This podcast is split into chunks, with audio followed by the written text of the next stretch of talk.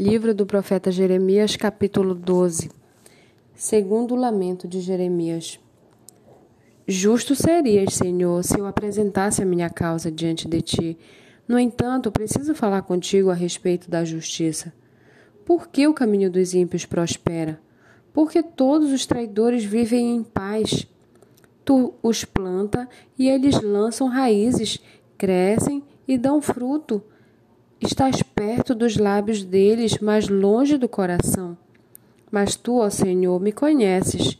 Tu me vês e provas o que o meu coração sente em relação a ti.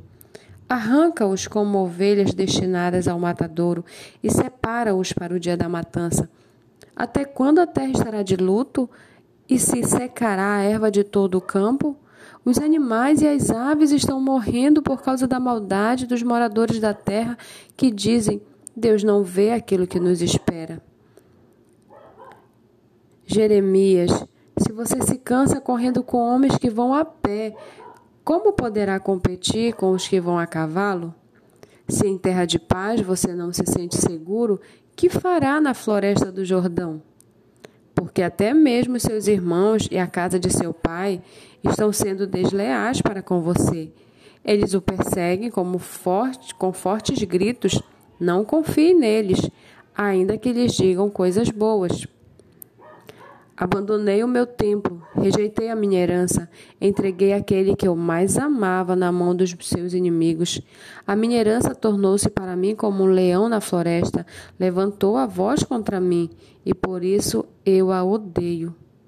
A minha herança é para mim uma ave de rapina de várias cores, contra a qual se ajuntam outras aves de rapina.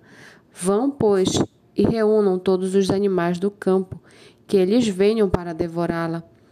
Muitos pastores destruíram a minha vinha e pisaram o meu campo, fizeram da porção que era o meu prazer um deserto.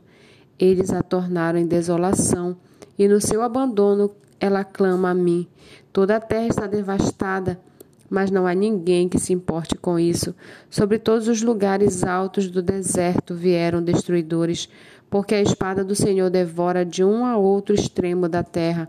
Não há paz para ninguém. Semearam trigo e colheram espinhos. Cansaram-se, mas sem proveito algum.